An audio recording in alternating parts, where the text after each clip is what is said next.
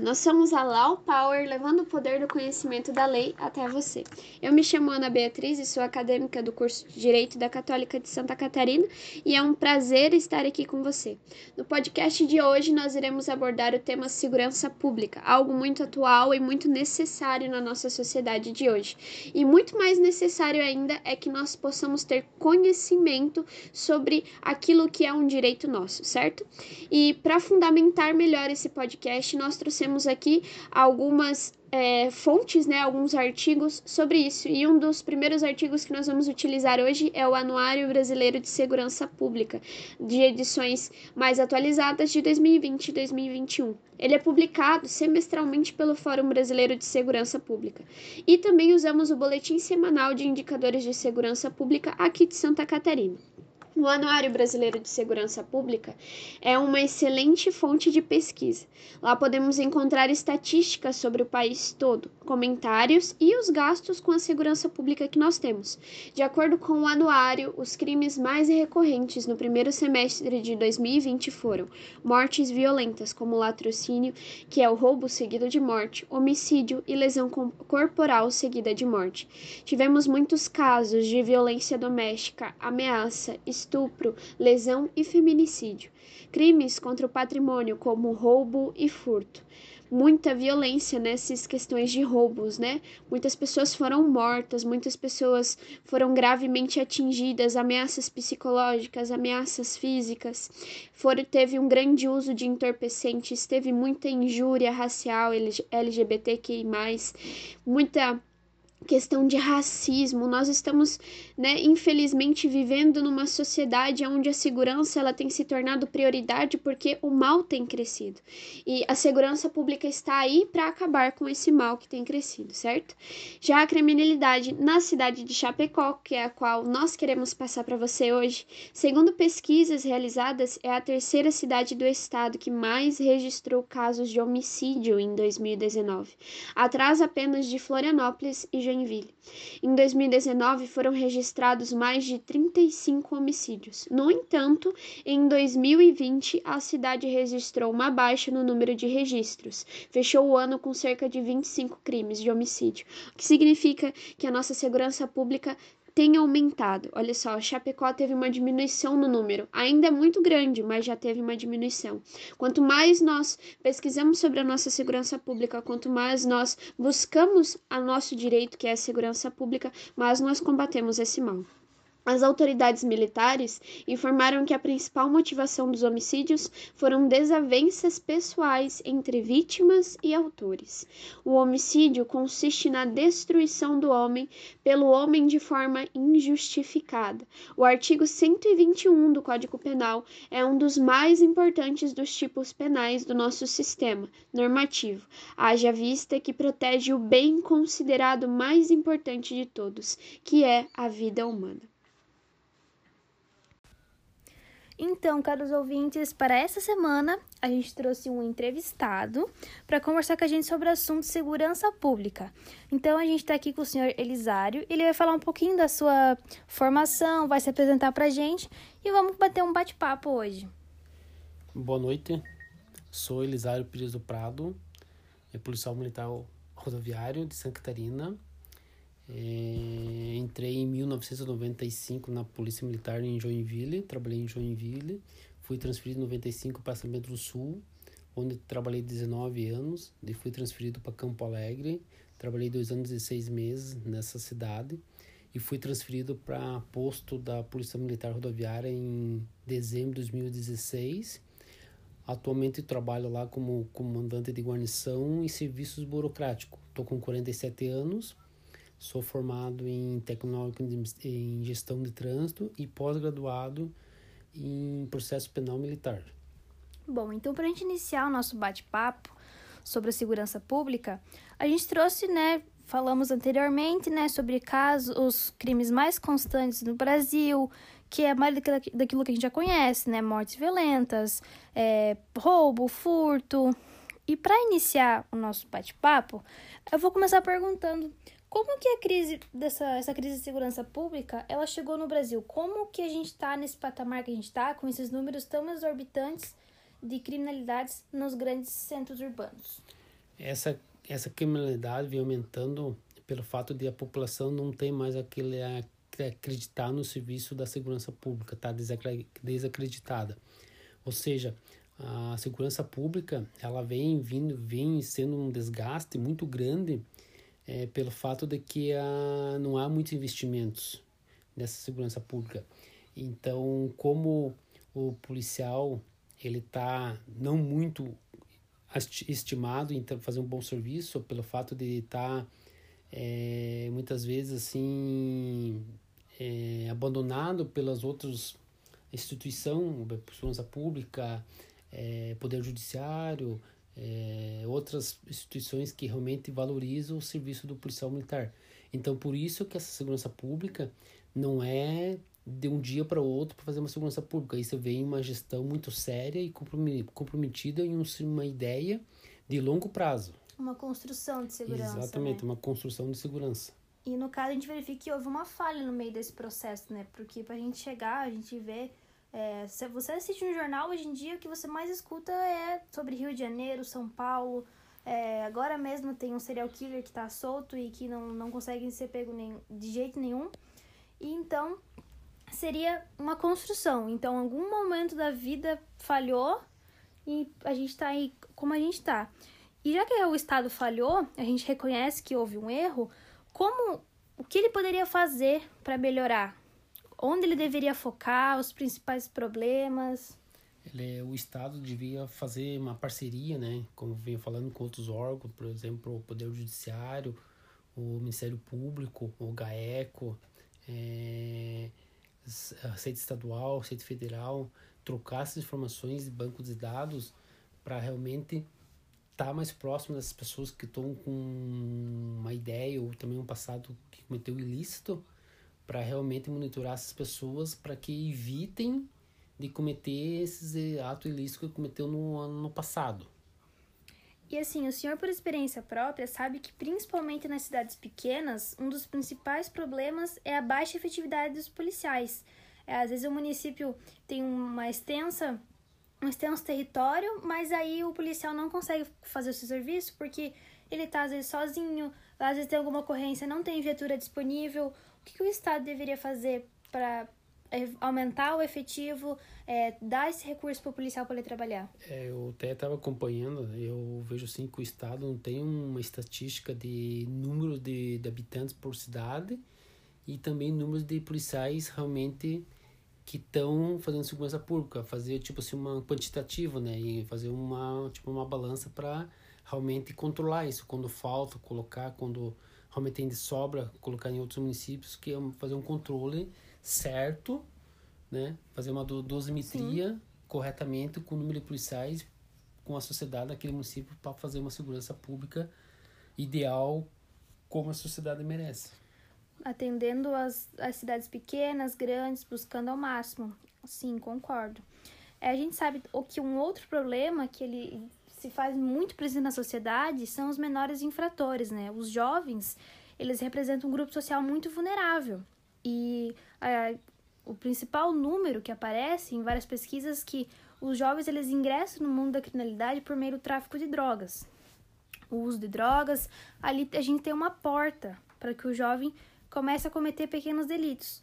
Como que a gente poderia combater essa criminalidade entre os jovens? É, realmente, o jovem, independente da classe de vida, né, eles são muito vulneráveis, porque o jovem está muito perto das pessoas que têm conduta não muito ilibada. Ou seja, essas pessoas que realmente se aproximam dos jovens, eles abrem essa porta para o acesso da coisa ilícita, né? Eles, ou seja, as pessoas usam esses jovens como falam em termos assim, de mula, né? Que Sim. entregam drogas para as outras pessoas, é, sabendo que eles não ficarão presos. Seria uma forma fácil para o traficante, para ele conseguir distribuir. Exatamente. Então eu vejo assim que o jovem está realmente vulnerável, porque muitas vezes os pais estão trabalhando dia a dia e as crianças e o adolescente ficam vulneráveis porque ficam mais na rua do que sobre os, os olhares dos pais. E como com o município, o estado, ele, o que, que ele poderia fazer? Medidas socioeducativas, que, que ele poderia fazer para que esse jovem saia da rua, onde ele fica de varde, né? E faça algo que vai ajudar o futuro dele? Ó, oh, realmente que eu poderia, o município, né? Podia fazer assim, criar uma um órgão de fazer acompanhamento, ver esses, esses alunos que têm dificuldade em estudar, tirar nota baixa, é, a fazer acompanhamento dessas famílias. Buscar tentar incentivar o estudo. Incentivar o estudo, tentar ajudar essas pessoas, porque muitas vezes os pais não sabem o que faz com os filhos que tiram nota baixa e não querem muitas vezes ir para aula, aí ficam na rua num jeito vulnerável para os demais pessoas que querem que eles façam coisa ilícita. E como que os pais eles poderiam ajudar nesse quesito assim? Falta um, como é que eu posso dizer? Falta um conhecimento dos pais sobre como a, a um, alertar os filhos sobre o que eles podem fazer para que os filhos não ingressem nesse mundo. É, muitas vezes os, os pais, conforme a classe da família, entendem que aquilo que está fazendo muitas vezes pode ser uma coisa pequena errada, mas lá na frente pode fazer diferença. Então eles não, não querem procurar ajuda já de imediato a coisa se evolui muito e quando eles pedem ajuda já é tarde demais. Sim, e infelizmente a nossa sociedade ela tem números cada vez mais é, de jovens que às vezes até perdem a vida nessa criminalidade, é, vão lá, fazem medida socioeducativa e não adianta, e depois que ficam é, de maior acabam evoluindo e conseguindo consumar crimes muito mais graves. A gente fala muito hoje em dia em tecnologia, né? E assim, o Estado em tecnologia e em terceirização, né? Grandes empresas terceirizam seu serviço por ser mais barato do que contratar alguém efetivamente. Para o Estado, a segurança privada, que seria uma terceirização, seria viável, seria interessante para combater a criminalidade? É, no momento, o Estado nem tem como fazer a privatização de segurança porque isso né, nem está previsto na Constituição Federal, né? Que são segurança pública é só a polícia militar que pode fazer, então não tem nem como terceirizar isso. E a questão é que a segurança pública, com volto a dizer, né, não compete só a segurança pública a polícia militar fazer segurança, ou seja, todo o pessoal está engajado nessa segurança pública. Ou seja, é, o, o ideal era investir, por exemplo, câmera de monitoramento na cidade, né, é, câmeras de monitoramento de entrada e saída do município, fazer o controle dessas pessoas, por exemplo, é digital, embarcar em rodoviária para saber quem é que as pessoas estão entrando na cidade, quem é que está saindo, para ter um controle digital. Então, ter um controle realmente dessas pessoas que estão entrando na cidade. É, muitas vezes pode entrar uma pessoa com modalidade de prisão, pode entrar uma pessoa com é, um que tá passaporte, tá a fazer, é, fazer um crime, um passaporte falso. Muitas vezes as pessoas cometem um crime no estado, podem cometer o um crime no outro estado sem ter um controle dessa entrada e saída dessas pessoas, né? Sim, apesar de que assim, a gente paga muito imposto hoje em dia, né? E é revoltante você pagar um número exorbitante de imposto e não ver retorno, porque muito desse imposto deveria ir para a segurança pública. Então, terceirizar esses serviços estaria fazendo com que o imposto que a gente pague não, não tenha tanto retorno. E até porque a segurança pública, como o próprio nome diz, ela é pública, ela é algo do cidadão. Então, se a gente tirasse isso do cidadão, seria algo totalmente inconstitucional. E a gente sabe que a segurança pública ela é composta, né, até a própria Constituição Federal, ela, ela tem um rol lá do que, que é a segurança pública, quem compõe. A gente tem a Polícia Comum, a Polícia Civil. É, seria interessante se essas polícias buscassem uma interação mais interna que elas tivessem uma comunicação maior para para trocar informações? Seria legal isso? Sim, perfeitamente, porque é muitas vezes agora que começaram a fazer operação conjunta, né, com os outros órgãos, por exemplo, Polícia Rodoviária Federal, é, Polícia Militar, Receita Federal, Receita Estadual, é, Polícia é, do GAECO. Então, esses órgãos estão fazendo uma operação e realmente está sendo eficaz porque essa interação de, de, de, de órgãos diferentes, eles trocam informação, realmente reprime muita criminalidade. Sim, seria uma coisa que seria fácil deles fazer, né, de baixo custo, e que também teria o banco de dados. Ali, às vezes, até para pegar um cara que está fugindo, seria uma coisa muito mais fácil. Bom, a gente já vai se encaminhando para o final, para nossa última pergunta, mas não menos importante. A gente pegou no anuário, gente, lá é um documento que tem muitas e muitas informações, é como se fosse uma transparência da segurança pública, né? Como a gente tratou em outros podcasts sobre o portal da transparência.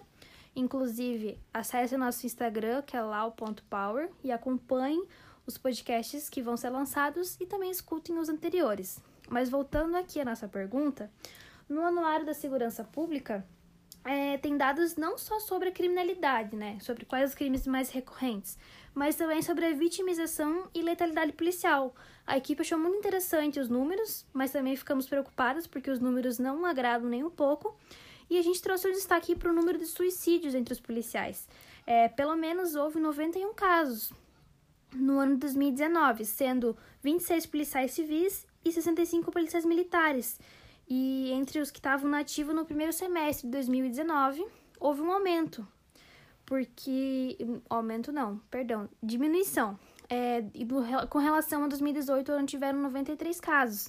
É, e conclui com essa, esses números que morreram mais policiais por suicídio do que em confronto em serviço. Ou seja, algo a se preocupar. É, levando em consideração essas informações que eu falei, como estar mentalmente saudável é uma profissão onde em diversos momentos você é pego na adrenalina, você tem que pensar rápido, tem que agir de forma rápida. E isso acaba sendo um serviço muito estressante e desgastante. Como ter uma saúde mental e se o Estado tem uma parcela de culpa por não fazer um acompanhamento ao policial desde o início da sua carreira até o final? É, é experiência própria, né? Eu penso assim que realmente é uma atividade estressante, né? É, a gente trabalha de uma ocorrência simples, tem uma ocorrência de adrenalina alta, e, então é, você não tem como se controlar é, nos momentos de tristeza ali, que você pensa assim que você poderia fazer uma coisa muito melhor para salvar uma família e não pôde fazer. Então isso realmente fica né, na mente do policial, cai muito na mídia, né, que nós não podemos errar, né, e Sim. a mídia cobra muito isso. Um erro do policial sai muito mais é, no noticiário do que. Isso, uma imagem errada de um policial vale mais de mil palavras, né? Então eu vejo assim que a, a sociedade cobra muito né, do, da eficácia do serviço, porque a gente não pode errar. Então, com relação ali à parceria de culpa do Estado, é, muitas vezes ele sabe do problema, mas não sabe a, ter a solução. Porque, não sabe como agir. Isso, como agir, porque eu vejo assim, é, muitos colegas meus que tiveram depressão, se suicidaram, se mataram em acidente de trânsito, mas isso ali eles é, eles tinham problema, mas não procuraram ajuda. E também não tiveram acesso à ajuda. Isso, não tiveram acesso à ajuda. Eu, eu vejo assim que eles tentaram achar uma outra solução para o problema e acabaram se complicando ainda mais. Muitas vezes a pessoa, o policial procura é, bebida alcoólica, é, briga com a família, da separação. Sim, ah, vai procurando outras Vai procurando formas. outras fugas para sair dessa, desse mundo... É, que ideia da depressão, depressão. Né? É algo realmente lamentável. Então, a depressão, eu vejo assim que realmente é uma, uma, uma doença assim, que não só ataca com atividade policial, mas também muitas outras profissões. Que o policial é, militar é estressado muito pela meu, minha opinião, né? Porque eu sou e posso falar que muitas vezes você trabalha de noite, daí você muda a tua rotina de vida. Você trabalha no final de semana, às vezes não tem um compromisso com a família, você não pode participar porque você tem que trabalhar. Acaba então, deixando a tarefa isso, do é. lazer para então, trabalhar. Então, muitas vezes fica na mente, às vezes você vai trabalhar contra a vontade porque você tem, tem que não poder participar daquela confrontação com a família. Então, são vários itens que vão, vão somando. somando e é uma bomba relógio, uma hora ou outra realmente vai explodir. Então, o Estado em si, ele sabe o problema, né? Que o suicídio não é só em Santa Catarina, em vários estados do Brasil, até do mundo, mas eu vejo sim com o órgão, o Estado, a União é, estadual, eles não sabem lidar com esse tipo de problema. Sim, e isso é uma coisa lamentável, porque esse problema ele não é algo que veio agora. Então, mais uma vez a gente volta ao erro lá do início da nossa conversa, né? Que em algum momento a construção da segurança pública, o Estado falhou e ele vem falhando cada dia mais. Ele não tem um controle do que ele está fazendo, ou ele já perdeu o controle em muitas cidades, não consegue mais. E a gente espera que isso melhore e que de alguma forma o Estado consiga reverter isso, porque com os passar dos, do, dos anos, as, a tendência, né, o que tudo indica, é piorar, né, e não a melhorar. Mas a equipe da La Power agradece, né, a presença, né? E essa foi, então, a nossa entrevista com o Sargento Prado, conversando um pouquinho mais sobre a segurança pública, os seus problemas e compartilhando também das suas experiências. E o nosso podcast se finaliza por aqui. É muito bom ter a sua presença, é muito bom compartilhar essas informações com você que nos acompanha. E lembre-se, a segurança pública é um direito nosso como cidadãos. Não deixem de a buscar, né? Sempre quando verem uma situação ou passarem por uma situação assim, lembre-se que vocês têm o direito, o direito de segurança pública. Tem pessoas que estão disponíveis para nos ajudar, certo? Então, não deixem, né, de nos curtir nas redes sociais, Instagram. Nós estamos estamos sempre publicando quando nós temos novas postagens e sobre os temas. E é isso. Tchau, tchau!